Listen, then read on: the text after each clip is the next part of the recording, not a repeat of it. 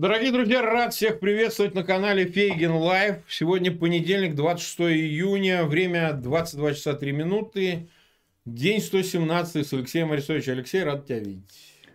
Добрый вечер, всем взаимно. Нас уже смотрит почти 170 тысяч человек, как обычно. Сегодня хоть и понедельник, но очень рассчитываю, что вы не преминете воспользоваться возможностью эфиры эти разместить ссылки в своих аккаунтах в социальных сетях и группах чтобы нас как можно больше собралось на этих эфирах. Ну и, конечно, подписаться на канал, на канал Фейгин Live и на канал Алексея Арестовича по его имени в описании к этому видео. Можете пройти по ссылке, ну и подписаться, соответственно, там. Ну что же, мы тогда начнем. Э, давай тогда, как изменилась с пропущенным днем вчерашним ситуация с воскресенья, понедельника, вот сегодня? Значит, э, президент, процитирую президента. Президент сказал, что неделя вчера будет историческая. В основном он говорил это по поводу принятия Украины, голосования за принятие Украины, ну, при передаче нам статуса государства кандидата в ЕС. Но предупредил, что на Харьков будет наступать. И вокруг Северодонецка будет большая битва. Да, ну, предупредил вообще, что Николаеву будет угроза и так далее, и так далее. То это группировка, которая на юге Белгородской области, ну, не исключено, что она придет в движение на этой неделе будет направлена дополнительно в сторону Харькова. Этого точно не знаю, но исключать нельзя, потому что она достигла стадии операционной готовности.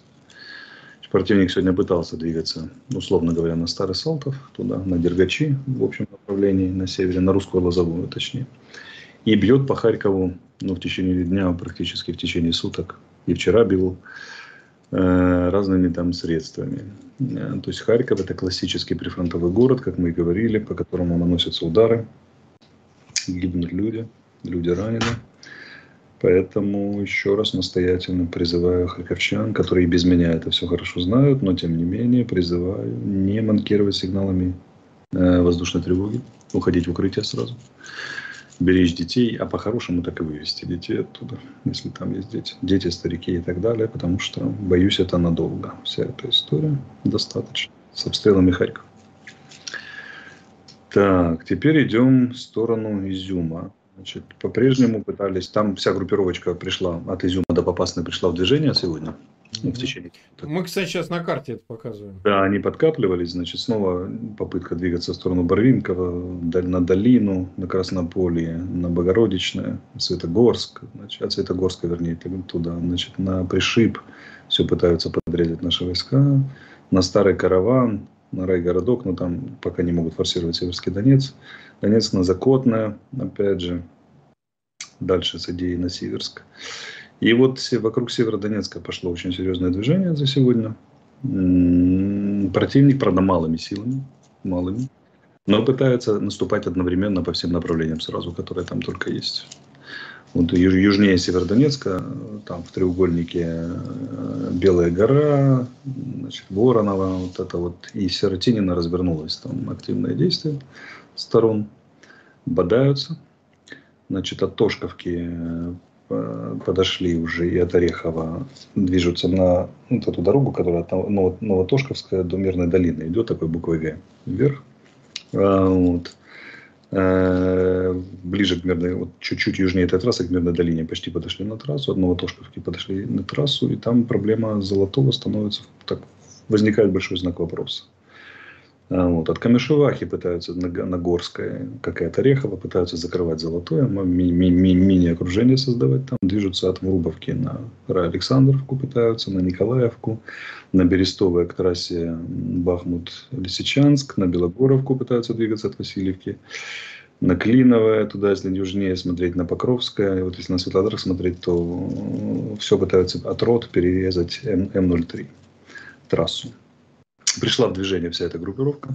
От, в Изюме меньше, хотя тоже активничают. Вокруг Северодонецка достаточно активно. Единственное, что э, обстановка там сложная, но контролируемая. Усложнившаяся, я бы сказал, но контролируемая, потому что малыми силами наступает противник. Мы вполне можем это купировать. Работает наша артиллерия, работает их артиллерия. В общем, э, все повеселело там, в кавычках. Не так, как было вчера. Позавчера, когда мы разговаривали, когда была определенная пауза.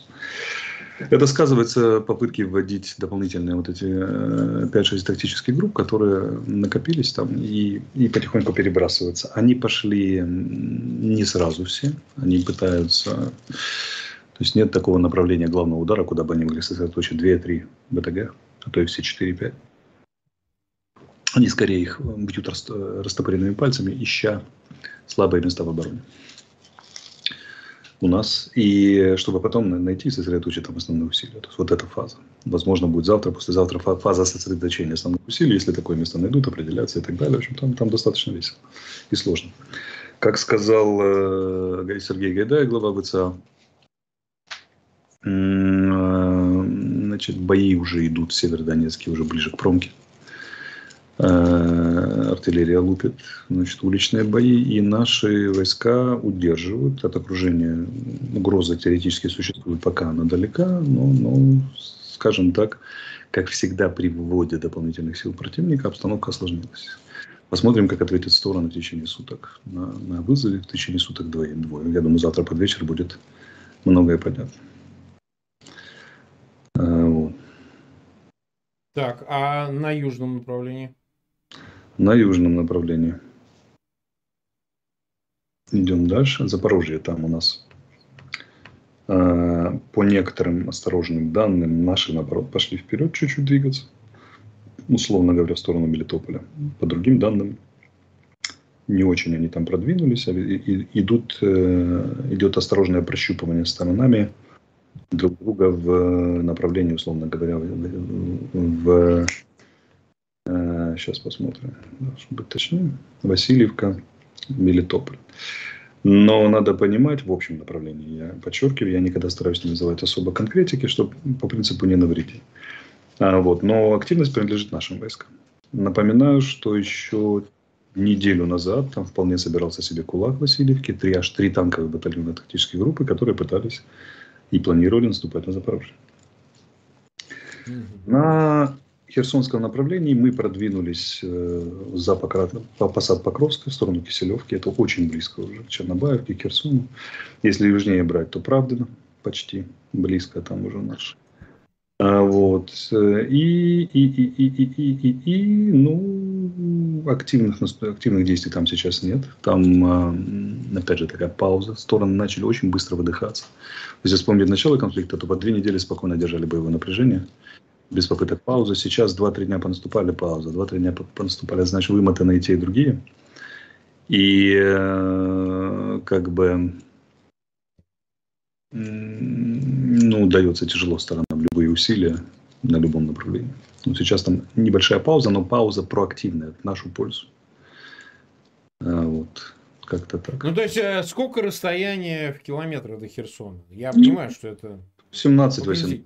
15-18 на, на разных участках. 15-18. Он виден в прицелы, виден в бинокле уже хорошо.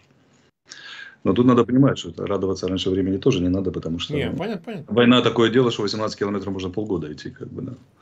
Вот, поэтому посмотрим. Но сам факт, что наши продвинулись существенно на том направлении, где, где еще три недели назад наших не было в помине. А был вполне себе такой противник. Ну вот э, если в целом оценивать, да, получается, что на юге ситуация складывается в связи с контрнаступательными отдельными действиями ВСУ, скажем, лучше, чем все-таки на Востоке. Ну, как лучше? На востоке наступают они, на юге наступают Да, мы. я и говорю, на, для ВСУ складывается лучше, чем да, а, да. на Востоке, прямо скажем. Так? Ну, не складывается, мы ее складываем, Марк. Я, мы я... ее складываем, но э, это взаимосвязано, на твой взгляд? Это реакция на то, что, а вдруг действительно окружит Херсон, сил не хватает, а мы будем тут создавать проблему? Или как? Ну, что? Нет, однозначно попытки создать проблемы Харькова связаны с наступлением на Херсон. Угу. Для того, паритет. Более того, это даже почти зеркально. То есть мы на, на крайнем юге, они как на крайнем севере Украины пытаются создать аналогию.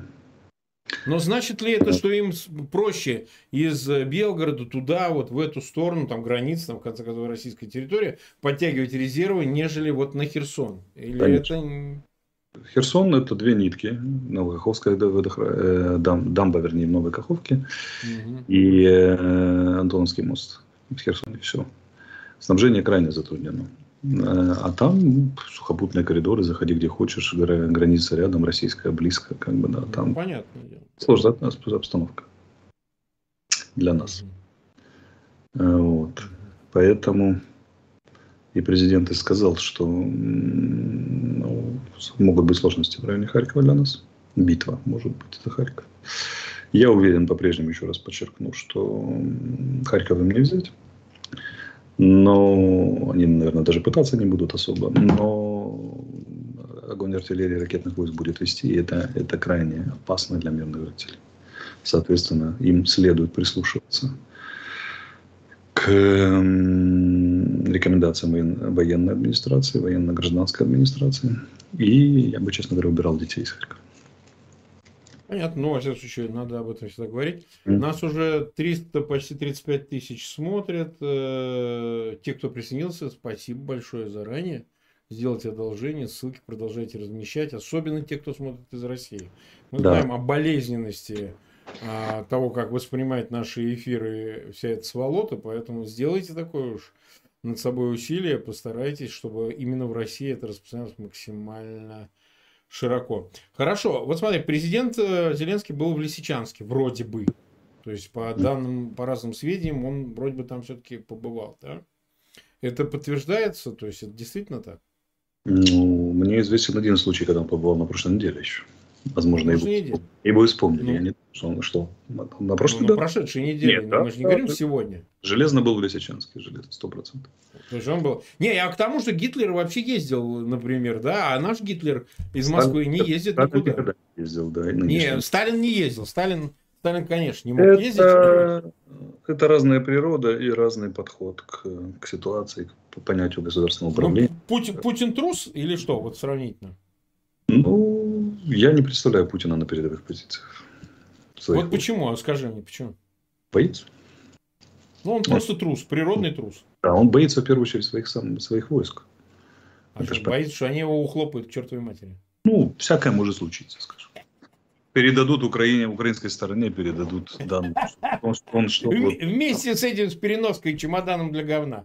Да, любят они его щедро любовью, я думаю, особенно те, кто как бы, на, на передовой сам находится. Его, его полководцев там и так далее, поэтому он не поедет. Он не так я противник. Задал, задал этот вопрос. Помнишь, буквально через два дня после 24 февраля он заявлял о том, что у вас там, говорит, нацисты и эти какие-то наркоманы, наркоманы сидят. Вы манатки собираете, по домам расходитесь. Военнослужащие, офицеры. Зачем вам воевать? Причем он скалькировал э, ситуацию, когда обращение в Ираке делала э, американская команда, но они там они действительно взяли и ушли по домам. Чтобы все понимали, в Ираке там они просто прекратили сопротивление армия Ирака просто по домам и разошлась. А здесь никто по домам не только не разошелся, и вроде как на передовой главнокомандующий, он может приехать, там, да, понятно, скрытно и так далее, но он может приехать. То есть нужно оценивать э, и личное, и вот политическое в этом. Потому что, ну, действительно, если ты такой, значит, полководец, я Путина имею в виду, а что ты на передовой не подъедешь? Ну, куда-нибудь в район Северодонецка вместе с кадыровцами там прийти, встать на бруствер, в биноклик глянуть, ну, хотя бы для поднятия духа. А этого не происходит. Ты понимаешь, ты что? Вот мы ждем его, что он приедет туда, вот зовем его, ты, Алексей Арестович, его зовешь в район Северодонецка к промке. Зовешь ты его или нет? Считаю, что зову. Тут проблема в чем? Что это разные политические культуры. Так. А, чем русский Украина отличается от русского в России? Ну, расскажи нам. Политическая культура. Вот которой ты принадлежишь. Ну, понимаю. Да, ты, ты же не хочешь быть такой, как Путин, верно, правильно? Ты, ты человек немножко другой. За свободу. У меня не получится. Слушай, у меня не получится. Мне просто... Генетика, генетика да, да. Генетика другая. И не только из-за того, что я еврей наполовину, по другим да. причинам. Ты не, ну, евреи бывают всякие, да. Ты этот сам О, видел. евреев мы знаем. Что мы только не видели, да, да. Так вот, э, в отношении России, там, и евреи, например, тот же Яков Кидбин, там, и так далее. Да. Но, да. А здесь... это не наш, мы его выписали вместе с Соловьевым, он больше не еврей. Здесь политическая Понятно. культура другая. Здесь надо, здесь надо понимать, что президент едет разделить защитниками там, их тяготы, лишения и опасности в том числе. Потому что, ну, поверь мне, маршрут на Лисичанск и обратно – это удовольствие сильно ниже среднего. В том числе в смысле.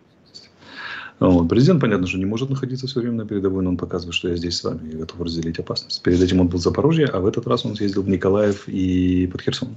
Причем на Херсонском направлении он был на самой передовой, вот той, которую мы только что обсуждали. Передовее некуда. Вручал награды с бойцами, был в окопах, показывал, и, что я здесь, я с вами, я понимаю э, ваши нужды. А кроме того, очень важен эмоциональный опыт снять для ощущения обстановки. Для того, чтобы верно управлять, нужен эмоциональный опыт. Поэтому президент регулярно выезжает, чтобы понять, что творится на том или ином Пообщавшись с людьми, пообщавшись с солдатами разделив с ними там на время хотя бы, но, но там один окоп, там, да, э, и, и одну консерву, блин, даже. Тут вопрос только в том, что Путин не снимает этого, у него нет эмоционального опыта того, что он происходит, того, что происходит. А учитывая, что согласно его психике он в принципе существо малоэмоциональное, да. это, это сказывается на качестве принятия решений. Наш президент съездил, замерил градусником, например, боевой дух и основные нужды бойцов. И он понимает, там, как, какое решение принимать или одобрять, если военные его на, на рассмотрение представляют. А Путин судит по докладам, в которые налепили цветные бумажки, понимаешь, да? Качество mm-hmm. государства госуправление очень сильно падает. Вообще качество госуправления путинского режима настолько низкое, что он в значительной степени держался деньгами.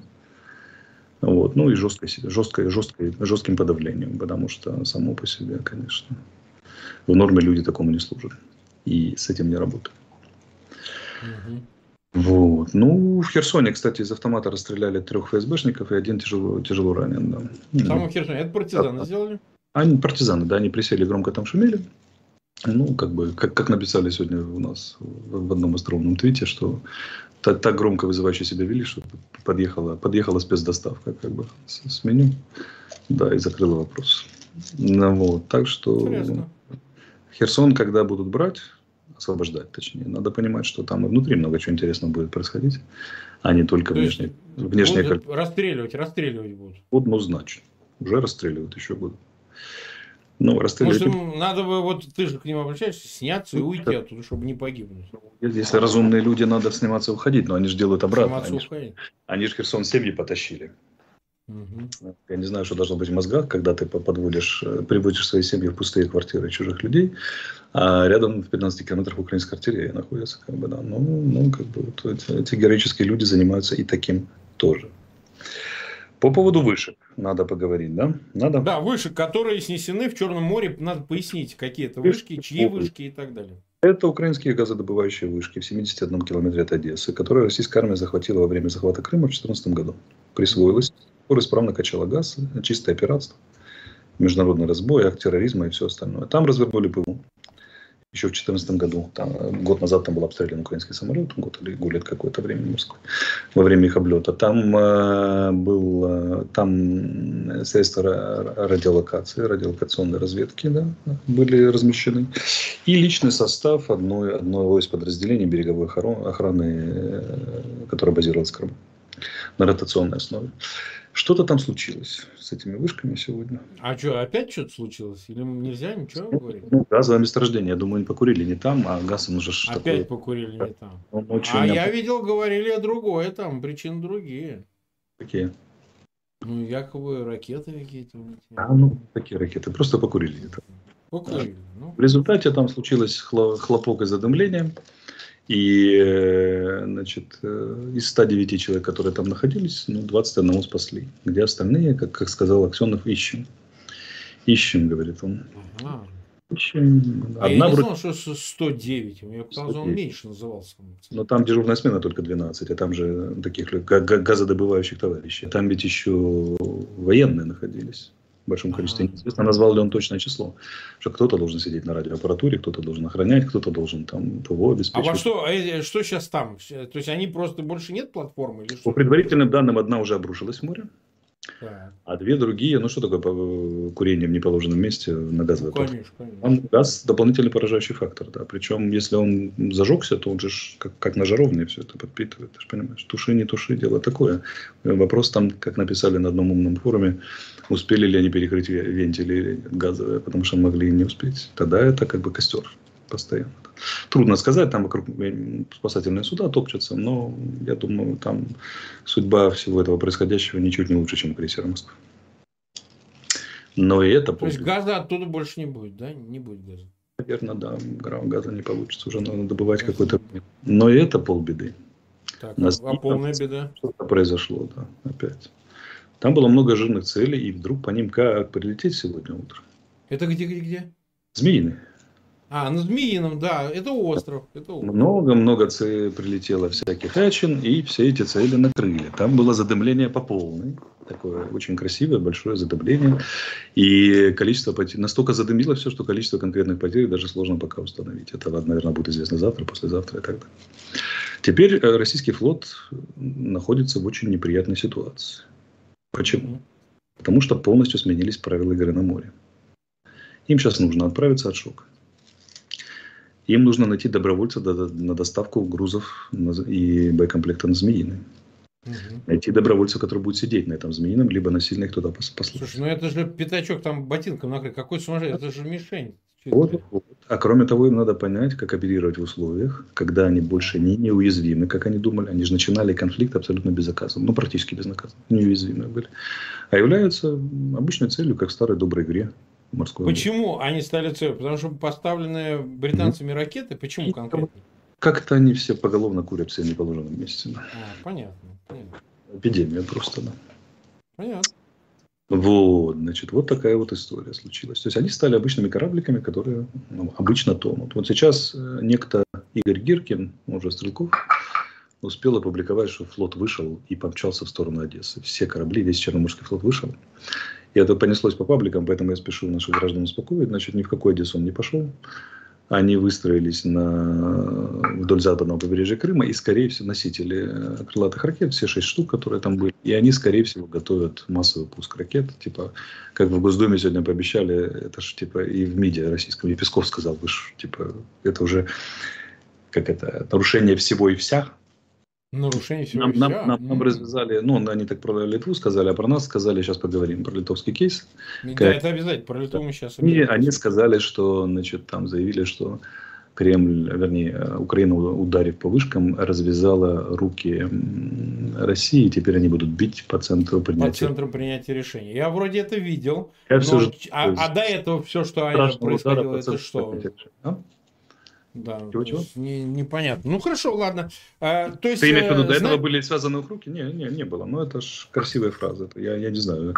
Как, э, все ум, расстроенные люди спросили, а раньше что были связаны руки или где там в Буче, да, или там, когда по 100 ракет в сутки запускали по Украине в начале конфликта. Такая история. Ну, Посмотрим. Может, может действительно сейчас пульнут. Я вот сегодня, завтра и послезавтра, и даже после-послезавтра сильно рекомендую нашим гражданам, в том числе проживающим в Киеве, том числе на Печерске, не пренебрегать сигналами воздушной тревоги. Вот в эти четверо суток точ, точно не надо пренебрегать. Так это подсказываю. Да? Что если, если этот самый, прячьтесь от греха. Вся, Но... всяко, всяко может быть, да. Погоди, но силы, вооруженные силы Украины и, понятно, средства ПВО, они же можно на повреждение предпринять меры по вот этим скоплениям мы... судов, которые собираются осуществить пуски ракет, или это невозможно? И... Чтобы там опять что-то что кто-то там не покурил. Мы, война, процесс двусторонний. Они работают по нам, мы по ним. Но надо понимать, что опасность существует совершенно реально, и надо быть аккуратнее в эти дни. Во всех городах неизвестно, куда полетит, но в Киеве в том числе. В том числе. Все, понятно. 415 тысяч человек нас смотрят. Э, и мы только 23 минуты в эфире. Все остальное вы знаете, не будем тратить лишние силы. Давай поговорим о Литве. То есть это все-таки, как уточняется, грузы санкционные, не могут поступать Конечно. в Калининград. Литва выступает, выполняет решение Евросоюза по санкциям. Евросоюза. Э, на самом деле это обычное выполнение решений. Так? Выполнение решения это не инициатива Литвы, это решение всего Евросоюза. Значит, э, российский МИД переполошился. Мы с тобой говорили, да, что это вызовет да. логистические проблемы серьезные у них. Э, вот, они переполошились и начали заявлять вещи, которые ну, не, не пристало дипломатии любой страны. А ну, де-факто, постоянно... де-факто они грозят войной, де-факто. Да, постоянному члену Совета Безопасности они, они просто прямо пригрозили войну, войну, и мы оставили за собой любые средства и так далее, и так далее. Заметьте, еще в Казахстане очередное обострение, они отрезали ну, да. поставки отрезали нефти. казахов от нефти, а те от угля, от поездов. А те от угля, соответственно, отрезали, то есть в Казахстане тоже заговорили о войне, тем более, что они имеют печальный опыт там, перед началом Украино-российского, острой фазы Украино-российского конфликта, активной фазы. Значит, возникает вопрос. Люди, которые просырают откровенно один конфликт, они о чем думают, когда они грозят еще двумя? Они берут на понт. Они берут они, на понт. Они, да, они хотят быстро проиграть. Я так понял.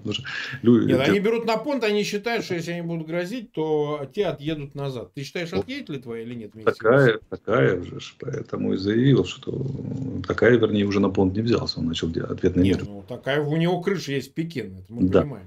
А тут Литва, у Литва крыша Брюссель. Посмотрим, как бы поедет ли назад Литва. Но. Твой прогноз, твой прогноз какой? Думаю, что нет. Да. Э, могут что-то соглашательское, там полусоглашательское придумать, ЕС и Россия между собой найдут какой-то способ, маршрут и так далее, но все ограничения не снимут. Просто потому что ну, решение есть, его надо выполнять. Ну и кроме того, надо же показать, что никто не боится этих смешных людей в Кремле. Но заметь, их 120-й почти день конфликта, колоссального, где они понесли, понесли очень большие потери, фактически лишаются возможности угрожать силой, не избавил от привычки от угроз силы они, они не в адеквате. Вот это вот как раз цена за то, что Путин не бывает на передовой. И никто из них не бывает на передовой. Если бы они побывали на передовой, у них бы привычка грозить и эксплуатировать э, право силы исчезла бы. Потому что они бы убедились, в какой-то кровавой трясине они безнадежно не сидят. И, эм, но вот из Кремля кажется, когда смотришь на все эти боевые единички, там, да, там количество ракеток и так далее, самолетиков, кажется, что ты кому-то можешь грозить, и кто-то боится. Но реально же никто уже не боится. Все, все совсем иначе. Но, тем не менее, вот эти люди считают возможным и нужным грозить, думая, что их испугаются. Ну, посмотрим. Посмотрим. Угу. А, но а, все же, на твой взгляд, а, если говорить, например, о ЕС, давай поговорим о ЕС, о кандидации, о голосованиях и так далее. Молдове и Украине а, кандидатский статус де-факто ну, будет предоставлен. Да? Ну, на этой неделе, На этой неделе, да. Ну, остается там пару дней, это уже решенный вопрос. Грузия в число таких кандидатов не попала. Вот скажи, поскольку у тебя были, у тебя вообще, ну, теплые отношения с грузинским руководством, да? благодаря, опять же, мне, как провокатору. А, да, ну хотя я, я даже не ожидал. Я видел, что грузинский премьер опять это комментировал, говорил, ну, конечно, Украине предоставили, предоставят этот статус, так же, как ему, как ему говорят и Молдове, потому что у них война, и вот нужно поддержать. Ну, кстати, отличный тейк. А Грузии такого кандидатского статуса не дают. Вот твой прогноз, почему это происходит. Прогноз или объяснение? Объяснение хочешь. Ну, ну, еще же не принято решение, может, Давай по порядку. Значит, по поводу провокаторов. Марк, ты же знаешь, мы любим, мы любим всех людей и, и всех обожаем, и никогда ни с кем не ссоримся. С нами ну, постоянно пытаются ссориться. Но мы, мы-то за всех. Я, я вот люблю всех людей без исключения.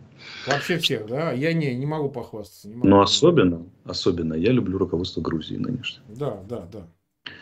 А, вот. Поэтому хочу им сказать, что они замечательные люди руководят прекрасной страной моей малой родины. Вот. Но оценки им, видите ли, раздает не только Арестович, но и руководство ЕС. Так. И как-то не заладилось с этими оценками в этот раз. А не возможно... Хочешь ли ты сказать, что Человек, у который... был шанс оказаться кандидатом, если бы что-то такое не происходило, чего вот, вот. Я, как человек горячо любящий нынешнее руководство Грузии и Грузию, я, я должен сказать несколько замечаний. Хочу им помочь. Возможно, их не любит ЕС, потому что понимают, что нынешнее руководство Грузии очень похоже на нашего Януковича. Возможно, я не знаю. Возможно, они не любят руководство Грузии и не дают этот статус, потому что Грузия очень превратно ныне при нынешнем руководстве понимает вопрос санкций против России и вообще политической позиции против России.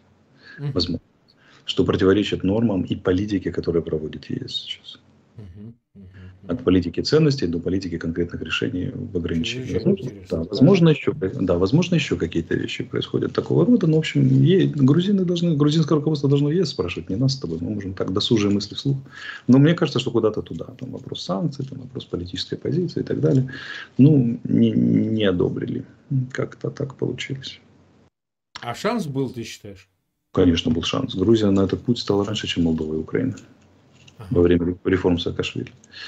А, вот, поэтому там-то как раз шансы были велики. Ну, тут как-то так вот что-то. А вот скажи мне, пожалуйста, если бы, например, сейчас разрешился вопрос по Саакашвили, разрешился вопрос в Грузии, я имею в виду. Это не грузин. Грузин-то мы нежно любим, а мы говорим о руководстве Грузии. Это разные зачастую бывают люблю, вещи. Не всегда. Я люблю даже руководство Грузии. Я всех люблю. А, ну хорошо, ладно, да. ладно. Вот, а если бы они, допустим, высказали более прямо а, по поводу конфликта в Украине, войны, которую против нее ведет Москва. Если бы они поддержали бы и санкции, и Э, как-то и другим способом попытались косвенно повлиять на эту ситуацию, у них был бы больше шанс оказаться кандидатами в ЕС?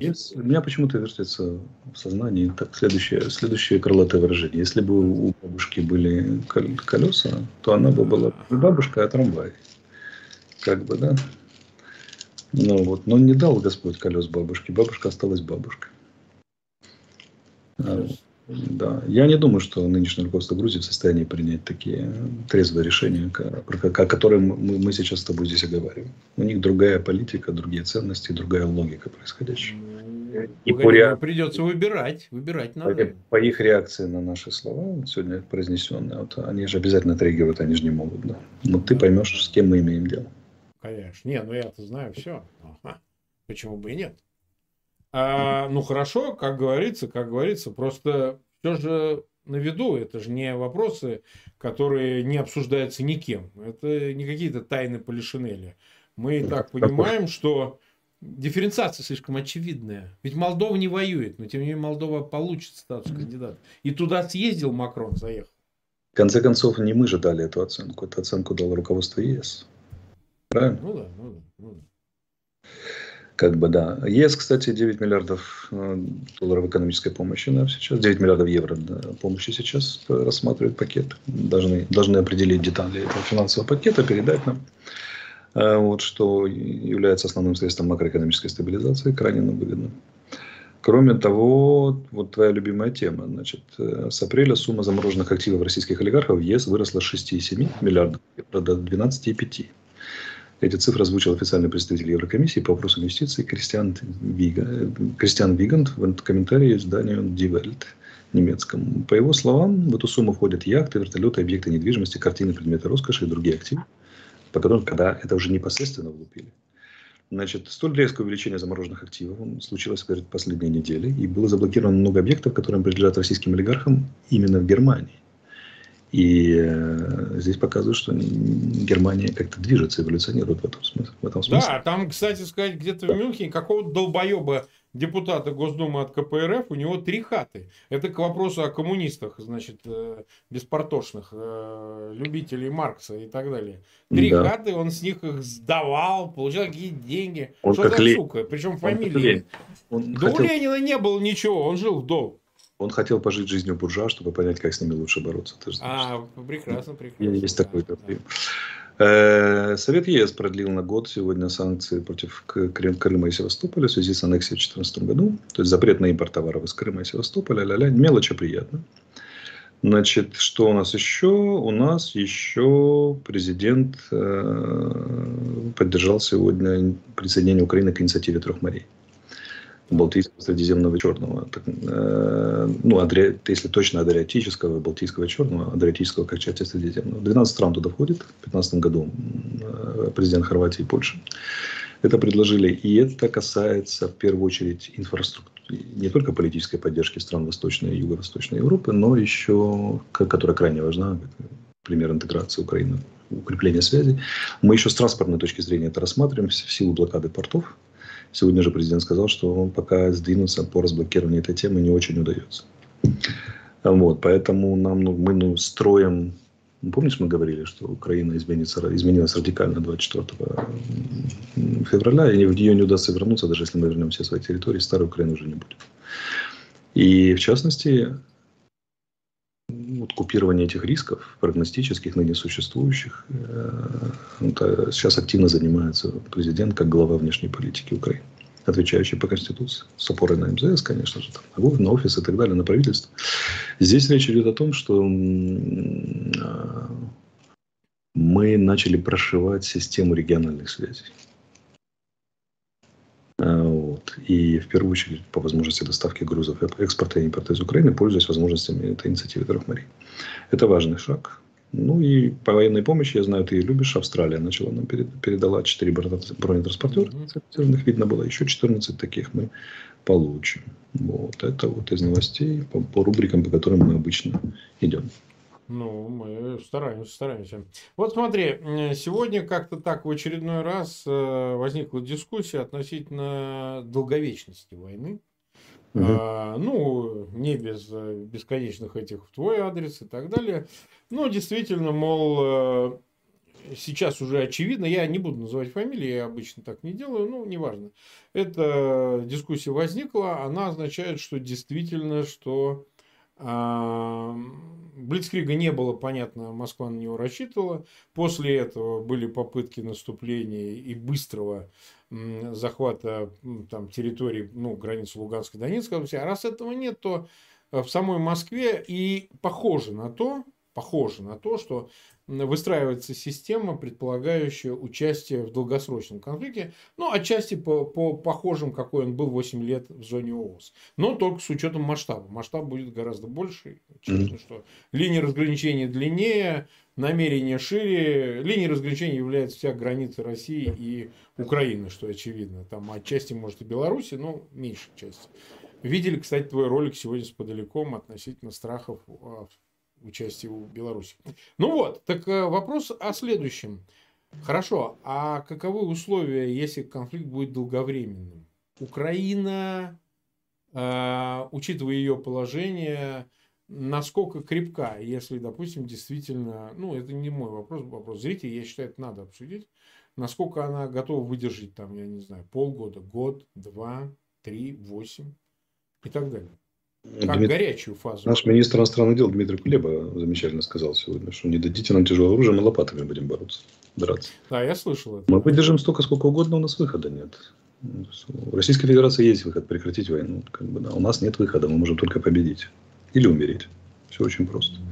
Поэтому тут, как говорила Голдемейер, не очень много большое пространство для компромиссов. Мы будем ну, да. сражаться, сражаться, дали оружие, не дали нам оружие. Но надо понимать, что но нас не оставят на то. Есть очень множество заявлений серьезных, потому что понимают, что постановление, э, последствия того, что нас оставят и нас Крым завоюет, например, гораздо хуже для Европы и для мира, чем если, если этого не произойдет.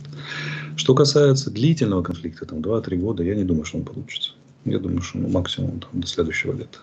Хватит российских попыток снимать свое вооружение и технику с хранения. Дураки заканчиваются даже в России, рано или поздно. Я посмотрю еще, как они ближайшие 4 месяца будут выдерживать свой подписанный ими план на уровне высшего военно-политического руководства относительно постановки 10 батальонных тактических групп каждый месяц в, в строй. Очень я сомневаюсь, глядя на все эти Т-62 и на все эти Т-80, которые привлекли, да, как бы, я очень сильно сомневаюсь, что им это удастся. Вот даже те усилия, которые в районе Северодонецка сейчас, я смотрю, туда три танка поехало, туда четыре танка поехало. Батальонами уже никто не ходит, там рота, там взвод проскочил. В общем, все это распадается на маленькие локальные бои.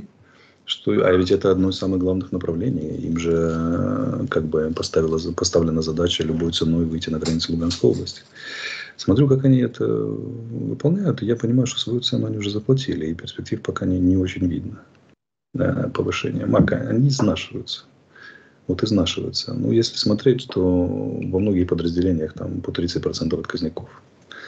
А то и целыми подразделениями отказываются. Угу. Но есть повторное количество отказников, то есть повторные отказы – это самый главный неблагополучный признак. Есть э, во многих подразделениях 30-50% старое вооружение в соединениях и так далее. Резервистов большая куча, даже, казалось бы, в самых там элитных подразделениях.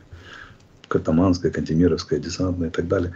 В таком темпе, темпе долго ничего не будет не будет. Если не будет серьезного, угу. успеха, серьезного успеха, то, перспектив... а, э, то перспектива очень мрачная в течение там, 4-5 месяцев. А если заменим, заменим 2-3 недели на, на 4-5 месяцев? А если будет крупный оперативный успех у нашей стороны, например, взятие Херсона, то вообще станет вопрос, а зачем вообще все это? То есть мы брали, правильно, положили правильно. огромное количество людей, десятки тысяч убитыми, и, и чтобы что, чтобы хохлы обратно отобрали. И что? Но понимаешь как? Получается, что войну. Э, если конфликт затягивается, то решающим будет факторы, с создание внутренних внутри самой России. Они могут быть разные, начиная от войны, которая начнется, да, перекинется на территорию Российской Федерации, заканчивая проблемами экономического характера, как последствия санкций экономической изоляции. И третье, вот то, о чем мы говорили, начиная от широкой массы, да, а что это мы там подыхаем, а, и заканчивая элитой. Ну, а сколько мы можем это все терпеть, поскольку санкции же тоже продолжаются. Я так понял, что седьмой пакет вот сейчас уже начали обсуждать министры иностранных дел в том числе и в том числе газовые эмбарго и так далее. То есть вот такая многосоставляющая, но она вся упирается в том, что должно происходить что-то в России самой внутри. Вот я о чем. Такое понятие, как перспектива. То есть понятно, что можно идти на жертвы, понятно, что можно идти на сверхусилия, можно идти месяцами, даже годами, если понятна перспектива. А какая перспектива для кремлевского режима в этой ситуации? Они поверили в сказку, что Запад устанет от Украины. Но это сейчас общий тезис, это сейчас главный тезис в Москве. Это потому, что просто забросили в информационное пространство, это западная пресса появилась и так далее, и так далее. Но пока, пока устает только Москва потому что седьмой пакет санкций уже, уже обсуждается, там отказ от газа. И я не думаю, что это признаки усталости Запада. Снижение интереса в прессе в 22 раза, так это же очень естественно. Даже если бы Господь Бог явился или инопланетяне высадились, то на 120 день снижение интереса бы произошло к теме. В любом случае. Поэтому здесь, здесь, он возобновится, как только мы перейдем в наступление. Здесь вопрос вот о чем. Что э, я не вижу в России, и хотел бы очень услышать у своих противников, визави человека, который мог бы обрисовать перспективы в этом конфликте.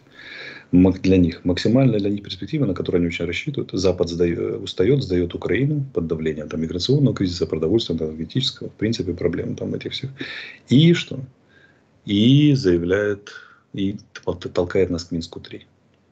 Ну вот мы, ну, именно мы, это, конечно. Да, мы имели первую попытку. Здесь вот приезжала Троица и президент Румынии, но он, правда, вряд ли это делал. Ну вот считайте, что представители этого комплекса идей были. С чем они уехали? Что мы будем поддерживать Украину до конца. Францию готовят к большим проблемам э, зимой. Ну, к росту цен на, на отопление, на все остальное. Французы, Марк, это же не казалось бы, да, и так далее. Поэтому да, британцев готовят, американцев готовят к повышению цен, говорят, да, это плата за, за, за то, что мы свободный мир и несем свои ценности. И народ готов к этому. Готов, готовы в эту игру играть. Мы видим, что по, по, поддержка украинцев э, и вообще, как это нашей победы в этом конфликте сильно превышает 50% в странах Европы. Поэтому мир все, все все поняли. Я не вижу перспектив для путинского режима. Путин довел Россию до катастрофы, и я не вижу выхода из создавшегося положения. Понимаете? Не вижу. Ну что же, мы 40, э, почти 3 минуты в эфире. Нас смотрит 453 тысячи человек. У меня огромная просьба, пожалуйста, ссылки на этот эфир размещайте в своих аккаунтах в социальных сетях, группах. Обязательно подписывайтесь на канал Фейгин Live, там у нас остается полторы тысячи до 1 миллиона 540 тысяч. Обязательно канал Алексея Арестовича. Там тоже выходит замечательное видео. Смотрите. Все это надо смотреть в виде комбо, как я говорил. Знаешь, как обвал, а, они как обвал будет ре реализовываться? Вот он очень да, будет, расскажи нам. Он будет очень похож на то, что происходило под Киевом, Сумом и Черниговым. Ага. Это не то, что все российские войска будут разгромлены до... до, до, до, до... Они просто часть сначала возникнут отказники. Вот первое подразделение, которое вообще откажется выполнять задачу, и его невозможно будет заставить. Потом таких подразделений станет больше.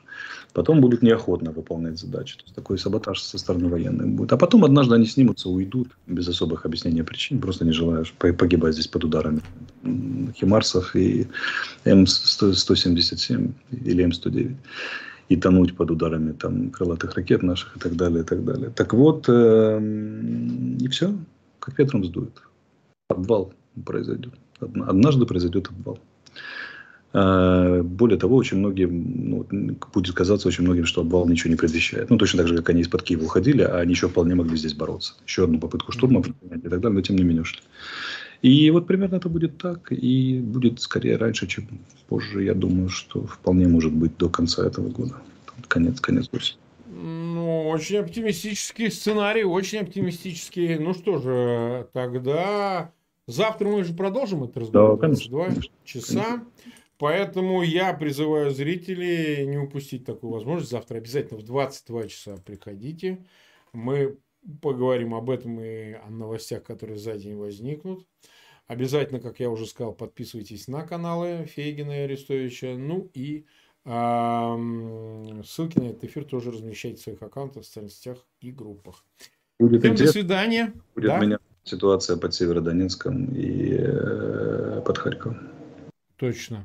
Ну, да. завтра все обсудим подробно. Еще раз. Вот. Всем пока, Алексей. Увидимся завтра. Счастливо.